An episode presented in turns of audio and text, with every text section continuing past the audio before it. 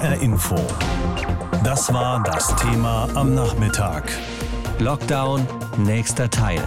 Die Verschärfung der Maßnahmen. Erinnern Sie sich noch, wie das war, so im März, April des vergangenen Jahres, als die Autobahn in Deutschland komplett leergefegt schien, weil wer konnte, von zu Hause aus gearbeitet hat? Homeoffice war damals eins der Zauberwörter im Kampf gegen die Corona-Krise und ist es wohl noch, denn auch bei den Diskussionen heute in Berlin zwischen Bund und Ländern ist das mobile Arbeiten ein Thema. Denn es gibt Studien, die zu dem Ergebnis kommen, dass die Zahl der Infektionen sinkt, je mehr Menschen eben zu Hause im Homeoffice bleiben. Dass das wieder noch mehr Menschen machen sollen, wäre also eine logische Konsequenz. Lars Hofmann aus der HR Info Wirtschaftsredaktion hat sich mit dem Thema beschäftigt und ich habe ihn eben gefragt, wie sieht es denn aktuell mit Homeoffice aus? Wie weit ist das im Moment verbreitet? Es ist so, jetzt am Anfang dieses, ich nenne es mal den zweiten Lockdown, so im November, waren es deutlich weniger Menschen als noch im Frühjahr. Es war ungefähr nur die Hälfte. Mittlerweile dürften es aber wieder mehr geworden sein, die von zu Hause aus arbeiten. Man muss auch sagen, egal ob Banken, Versicherungen, Unternehmensverwaltungen, viele Betriebe ermöglichen ihren Mitarbeitern zumindest teilweise von zu Hause aus zu arbeiten. Und eine ganz aktuelle Befragung aus dem Bereich Maschinenbau zeigt, dass hier 31 Prozent Prozent der Beschäftigten im Homeoffice sind. Und die allermeisten Unternehmen aus dem Bereich Maschinenbau sagen, dass sie jetzt sogar mehr oder mindestens genauso viele Beschäftigte im Homeoffice haben wie im Frühjahr. Also hier tut sich tatsächlich einiges. Aber es ist auch zu hören von öffentlichen Verwaltungen, von mittelständischen Unternehmen, dass längst nicht jeder, der könnte, von zu Hause aus arbeiten darf. Kritiker sagen, da herrscht immer noch so ein bisschen die Haltung, dass der Chef einfach sehen will, dass seine Mitarbeiter arbeiten, dass er kontrollieren will. Also ich glaube, unterm Strich ginge tatsächlich noch ein bisschen mehr. Wie reagieren die Arbeitgeber denn auf die Idee, noch mehr Homeoffice möglich zu machen? Entsetzt mit einem Wort. Sie wehren sich schon seit Tagen gegen jede Form von Pflicht fürs Homeoffice, egal ob jetzt kurzfristig für ein paar Wochen oder auch langfristig. Sie haben Angst vor zunehmender Bürokratie und das Ganze ist ja auch mit Kosten verbunden. Sie müssen Computer und Smartphones zur Verfügung stellen. Sie müssen dafür sorgen, dass entsprechende Internetleitungen und Verbindungen da sind. Gegebenenfalls müssen Sie auch Büromöbel kaufen und Sie sagen, Millionen von Jobs ließen sich einfach nicht so von zu Hause machen. Egal, ob man Autos zusammenschraubt, Maschinen baut, ob man an der Supermarktkasse kassiert. Das könnte nicht einfach verlagert werden. Das geht bis hin zu Anwaltskanzleien, die oft noch mit Papierakten arbeiten. Und in ganz vielen Bereichen, Versicherungen, Arztpraxen, Banken, Behörden, geht es oft um sensible Daten. Da tun sich viele auch schwer, die den Leuten mit nach Hause zu geben, egal ob in Papierform oder digital. Also das lässt sich oft auch nicht unaufwendig und schnell einfach organisieren.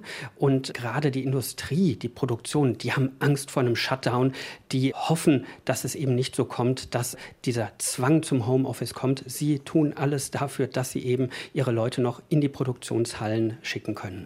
Können denn die Unternehmen eigentlich verpflichtet werden, wirklich Beschäftigte ins Homeoffice zu schicken? Ganz offensichtlich gibt es ja jetzt eben diesen Plan, genau das mit einer Verordnung zu machen. Aber ich glaube, das ist ganz, ganz schwierig. Es gibt Aussagen von Juristen, von Arbeitsrechtlern, mit denen ich gesprochen habe, die sagen, unter Pandemiebedingungen jetzt zum Infektionsschutz sei das durchaus mhm. möglich mit einer Verordnung. Aber dann muss natürlich immer noch entschieden werden, welche Arbeit kann tatsächlich von zu Hause gemacht werden, welche nicht. Also das ist, glaube ich, kompliziert, da irgendwen zu zwingen, vor allem jetzt auch kurzfristig. Und das geht geht auch so ein bisschen unter. Es könnte auch schwierig sein, Beschäftigte zu zwingen, gegen ihren Willen zu Hause zu arbeiten. Die Wohnung ist ja auch verfassungsrechtlich geschützt. Da kann man nicht einfach sagen, du musst jetzt dein Arbeitsplatz vom Büro an den heimischen Küchentisch verlagern. Also das bringt einige Probleme mit sich, glaube ich. Sagt Lars Hofmann aus unserer Wirtschaftsredaktion. Wieder oder noch mehr Homeoffice soll eins der Standbeine im verschärften Kampf gegen Corona werden. HR Info. Das war das Thema am Nachmittag. Lockdown, nächster Teil. Die Verschärfung der Maßnahmen. Und wir picken uns da jetzt mal einen Punkt raus, der zur Debatte steht und den es in Bayern schon gibt. Es gilt da seit vielen Wochen eine nächtliche Ausgangssperre von 21 Uhr abends bis 5 Uhr morgens. Und auch tagsüber darf man seine Wohnung nur aus triftigen Gründen verlassen, zum Beispiel wenn man zur Arbeit, zum Arzt oder mit dem Hund Gassi gehen will. Das sind einschneidende Eingriffe in die persönliche Freiheit der Menschen, um Kontakte weiter zu beschränken und so eben auch die Zahl der Corona-Infektionen nach unten zu bekommen, denn die sind ja weiter auf zu hohem Niveau. Darüber hinaus machen die neuen Virusvarianten aus Großbritannien und Südafrika Sorge. Deshalb beraten aktuell eben Bundeskanzlerin und Länderchefin und Chefs darüber, die Regeln zu verschärfen. Und über den Punkt Ausgangssperre spreche ich jetzt mit Oliver Lepsius. Er ist Verfassungsrechtler an der Uni Münster. Guten Tag. Guten Tag, Frau von der Faust. Von 21 bis 5 Uhr in den eigenen vier Wänden bleiben. Wäre so eine generelle Ausgangssperre deutschlandweit überhaupt verhältnismäßig? Das neu gefasste Infektionsschutzgesetz sieht eine solche Maßnahme ausdrücklich vor, ist aber hier doch sehr streng gefasst. Es wird im Grunde als eine Ultima Ratio-Maßnahme mhm. vom Gesetzgeber vorgesehen, die an doch recht enge Voraussetzungen gebunden ist. Es ist also keine Maßnahme, die rein nach politischer Opportunität beschlossen werden kann oder allein der Mehrheitsentscheidung unterliegt, sondern das Gesetz hat da sehr konkrete Voraussetzungen, genau um den Punkt, den Sie ansprachen, die Verhältnismäßigkeit der Maßnahme auch zu gewährleisten. Ist das sowas wie bestimmte Begrenzungen? Zum Beispiel hier in Hessen aktuell eine Ausgangssperre, die tritt in Kraft, sobald eine Stadt oder ein Landkreis die Inzidenz von 200 überschreitet? Das ist eine allgemeine Voraussetzung. Mhm. Für die Ausgangssperre kommen jetzt nochmal besondere hinzu. Zum einen muss das, was bislang schon geregelt ist, irgendwie nicht gereicht haben. Das Gesetz sagt da, wenn nach Berücksichtigung aller bisher getroffenen Maßnahmen, ja, ähm, also wir müssen erst einmal einen Saldo vornehmen, was haben wir gemacht und warum hat das eigentlich nicht gereicht? Und dann kommt als zweite Voraussetzung dazu, wenn unter dieser Voraussetzung eine Eindämmung der Verbreitung der Corona-Krankheit erheblich gefährdet wäre, dann kann eine solche Ausgangsbeschränkung vorgesehen werden. Es geht jetzt also hier nicht, und das glaube ich ist wichtig, nicht um Inzidenzzahlen, mhm. sondern es geht, das steht ausdrücklich im Gesetz so drin, und das ist sehr eng gefasst um die Eindämmung der Verbreitung der Krankheit. Nicht? Infizierte sind ja nicht erkrankt ja. und es gibt auch keinen Automatismus, dass Infizierte erkranken. Insofern kann eine Ausgangssperre nicht gestützt werden auf Inzidenzwerte allein, sondern nur auf die Krankheitsbilder, also etwa Überlastung der Krankenhäuser, Todeszahlen, ja, das sind die relevanten Zahlen. Ja? Jetzt hat ja Bayern aktuell eine nächtliche Ausgangssperre und tagsüber, ich habe das gerade eben angesprochen, sozusagen eine Ausgangssperre light. Da gibt es natürlich das Argument, äh, macht doch keinen Unterschied, ob ich nachts um zwei spazieren gehe oder nachmittags um 15 Uhr. Gibt es denn da einen rechtlichen Unterschied zwischen Tag und Nacht? Das Gesetz macht erstmal keinen rechtlichen Unterschied, sondern gleichermaßen ist die Ausgangssperre tagsüber oder eben zu bestimmten Zeiten, das wäre ja dann die nächtliche Ausgangssperre, an die gleichen Voraussetzungen gebunden. Also hier muss genauso intensiv begründet werden. Es gibt jetzt nicht eine noch schärfere Begründung vom Gesetz her für die nächtliche Ausgangssperre. Gleichwohl stellt sich natürlich immer noch zusätzlich die Frage nach der Geeignetheit und der Erforderlichkeit der Maßnahmen im Einzelnen. Und dann kann man natürlich äh, fragen, also inwiefern kann denn eine nächtliche Ausgangssperre wirklich noch dazu beitragen, dass die Krankheitsverbreitung eingedämmt wird? Das ist dann eine Frage, die sollen sich dann aber die Ministerpräsidenten überlegen, wie sie die beantworten. Eine Forderung, die gerade erst heute wieder gekommen ist, zum Beispiel aus der FDP, ist, das Parlament muss an der Entscheidung beteiligt werden. Sehen Sie das auch so? Ja, das ist ja im Gesetz schon angelegt. Also der Bundestag hat, als er diese Tatbestände in das Infektionsschutzgesetz schrieb, damit eine Kontrolle der Verhältnismäßigkeit antizipieren wollen. Es ist ersichtlich der Wille des Parlaments gewesen, die Ministerpräsidenten bei der Auswahl der Maßnahmen nun positiv könnte man sagen, zu unterstützen. Das ist durch die Schwellenwerte etwa geschehen. Andererseits aber auch irgendwie zu überwachen. Und diese Funktion muss der Bundestag natürlich vornehmen. Das Infektionsschutzgesetz ist ja kein reines Delegationsgesetz an die Ministerpräsidenten macht, was ihr für richtig haltet. Ein Problem ist sozusagen, dass der Bundestag selbst ja nie die Verordnungen erlassen kann, denn es sind ja immer Landesverordnungen. Insofern ist die rechtliche Kontrolle der Landesexekutiven nicht in Hessen wird die Verordnung dann eben durch die hessische Landesregierung gemacht, natürlich immer eine Aufgabe der Landtage. Diese Kontrolle kann der Bundestag ja gar nicht übernehmen. Mhm. Aber das heißt nicht, dass er nicht im Sinne der Artikulationsfunktion, der allgemeinen Willensbildung, der Überzeugungsarbeit nicht sich auch damit befassen könne. Es muss ja nicht immer am Ende ein Gesetz herauskommen. Also die parlamentarische Debatte, das Für und Wider, auch der Opposition und den anderen Meinungen mal ein Forum zu geben, das ist ja eine, eine legitime und ganz wichtige Funktion, die eine Parlamentsdebatte auch erfüllt. So die Ansicht von Oliver Lepsius, Verfassungsrechtler an der Universität Münster. Wir haben über das Thema Ausgangssperre und ihre rechtlichen Grundlagen gesprochen. Und ein Punkt, über den heute auch diskutiert wird, ist die Pflicht, in bestimmten Fällen FFP2-Masken zu tragen. Wer sich die schon mal besorgt hat, der weiß, das kann teuer werden. Ich kann mich erinnern, zu Anfang der Corona-Krise habe ich, das war vermutlich der Spitzenpreis, 8 Euro bezahlt für eine Maske. Das kosten sie wohl inzwischen nirgendwo mehr, aber sie sind immer noch deutlich teurer als die einfachen Papiermasken und letztlich sowieso als die waschbaren und wiederverwendbaren Stoffmasken. Die Frage ist also, was bringt das und lohnt sich die Anschaffung? Alltagsmasken oder Mund-Nase-Bedeckungen, sie gehören inzwischen zu unseren Alltagsgegenständen. Als Komplettschutz vor einer Ansteckung mit dem Coronavirus sind sie umstritten, zumindest die Stoffmasken. Aber sie verringern die Gefahr. Sie sind in jedem Fall besser als der vollständige Verzicht. Geht man von einer Tröpfchen- oder Aerosolinfektion aus, etwa durch Anhusten oder Niesen, können die darin enthaltenen Virusteilchen zurückgehalten werden. FFP-Masken können nicht nur andere vor dem Tröpfchenausstoß und vor Aerosolen schützen.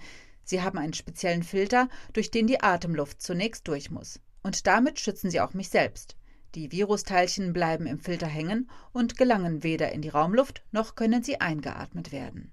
FFP2-Masken filtern mindestens 94 Prozent, FFP3-Masken 99 Prozent der Teilchen in der Luft.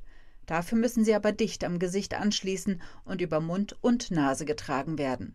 Vor allem Bartträger haben hier das Nachsehen, die Härchen ums Kinn machen es möglich, dass weiterhin Luft nach innen kommt. Und nicht alle FFP2 oder FFP3-Masken sind gleichwertig. Die Qualität erkennt man am Zertifikat. Da steht dann sowas wie EN 149 auf der Maske. Und es sollte das CE-Zeichen neben einer vierstelligen Nummer aufgedruckt sein. Zeichen für geprüfte Sicherheit und die testende Institution. Neben europäischen gibt es noch Masken aus China und den USA. Die chinesische KN95 ist im Prinzip vergleichbar mit FFP2-Masken. Fehlt aber das CE, wurden diese nicht nach europäischen Standards getestet. Man kann sich deshalb nicht darauf verlassen, dass sie genauso gut und sicher sind. Experten warnen vor billigen FFP-Masken aus dem Internet. Sie werden zwar als FFP2-Masken angeboten, haben aber keine Zertifikate. Stichproben ergaben, dass viele Masken ohne oder mit gefälschtem Zertifikat im Handel sind, und zwar auch in Apotheken. Masken mit Ventil übrigens filtern nur die eingeatmete Luft und bieten keinen Schutz für das Umfeld des Trägers. Leider sind FFP2 oder FFP3 Masken nicht ganz billig. Hier und da werden 6 Euro pro Stück verlangt. Eine Maske für 2 Euro kann aber genauso gut sein. Wichtiger als der Preis ist das korrekte, dichte Tragen sowie die Pflege. Und auch wenn das auf der Verpackung anders vermerkt ist, Experten sehen kein Problem darin, die Masken länger zu tragen, solange man sie nach dem Gebrauch zum Trocknen aufhängt. Ein Forschungsprojekt der Fachhochschule und der Universität Münster hat gezeigt, dass in FFP2-Masken nach sieben Tagen Trocknungszeit nahezu alle infektiösen Coronaviren verschwunden sind. Vor einem Dauergebrauch über den ganzen Tag rät das Robert Koch Institut ab. Gerade bei älteren Personen oder Kindern könne das Tragen solcher Masken auch zu gesundheitlichen Problemen führen. Deshalb sollte der längere Gebrauch lieber mit der Hausärztin oder einem Arzt besprochen werden. Was bringen FFP2-Masken? Wie lange kann man eine einsetzen und wie teuer dürfen die eigentlich so sein? Fragen, mit denen sich Alexandra van de Poel auseinandergesetzt hat. Bundeskanzlerin Angela Merkel hatte den nächsten regulär geplanten Corona-Gipfel von Bund und Ländern vorgezogen auf heute. Es sei dringend, hat sie gesagt. Nun warten wir auf die Pressekonferenz und die Ergebnisse. Unser Korrespondent in Berlin ist Martin Ganselmeier. Herr Ganselmeier, ist denn da schon irgendwas durchgesickert, was an Neuerungen auf uns zukommt? Was wissen Sie denn schon? Ja, Frau Fulle, da dringt ja manches dann schon vorher raus und so ist es in diesem Fall auch. Der Lockdown wird auf jeden Fall bis Mitte Februar verlängert. Es wird eine Pflicht zum Tragen medizinischer Masken im öffentlichen Personennahverkehr und in Geschäften geben. Das heißt also, die einfache Stoffmaske, die reicht in Bussen und Bahnen und in Geschäften nicht mehr. Es muss entweder eine FFP2-Maske sein, die sind natürlich ziemlich teuer, oder diese einfache blaue OP-Maske. Und dann bei den Alten- und Pflegeheimen soll es eine strikte FFP2-Maskenpflicht geben fürs Personal und außerdem verpflichtende Schnelltests für die Mitarbeiter und für alle Besucher mehrmals pro Woche. Und letzter Punkt, die bundesweiten Ausgangssperren, die ja auch mal ursprünglich diskutiert worden sind, die sind vom Tisch. Ein Stichwort, das auch in den letzten Tagen immer mal wieder aufgekommen ist, war das Stichwort Homeoffice. Also inwieweit es dazu Verpflichtungen geben soll oder was sich da verändern soll. Wissen Sie da schon was? Ja, das ist genau einer der beiden Punkte, die besonders hakelig waren, mhm. wo man sehr, sehr lang diskutiert hat. Homeoffice, da gab es auf der einen Seite Bundesarbeitsminister Heil und die SPD geführten Länder, die sehr dafür plädiert haben, dass die Formulierung heißen muss, Arbeitgeber müssen arbeiten im Homeoffice wo es möglich ist, ermöglichen. Und dann gab es die CDU-geführten Länder, die da zurückhaltender formulieren wollten, nämlich Arbeitgeber sollen Homeoffice ermöglichen. Wir hören jetzt, dass nach langer Diskussion sich wohl Arbeitsminister Heil und die SPD-geführten Länder durchgesetzt haben. Also Homeoffice muss von den Arbeitgebern, wo es möglich ist, ermöglicht werden. Und zweiter Punkt, der ganz, ganz hakelig ist, das ist das Thema Schulen und Kitas. Wann werden die wieder geöffnet? Bisher ist vorgesehen, auch erst Mitte Februar, dass sie bis Mitte Februar geschlossen bleiben. Aber da gibt es einige Bundesländer, wo die Inzidenzzahlen nicht so hoch sind, die sagen, so lange können wir nicht warten. Wir brauchen da vorher eine Öffnungsperspektive. Und das war so kontrovers, dass man es erstmal aufs Ende der Diskussion verschoben hat. Das wird also noch kommen, dieser dicke Brocken. Zu den bisherigen Ergebnissen des Corona-Gipfels in Berlin, die noch nicht offiziell sind, aber das eine oder andere ist schon durchgesickert. Unser Korrespondent Martin Ganselmeier, ganz herzlichen Dank. HR Info. Das Thema. Wer es hört, hat mehr zu sagen.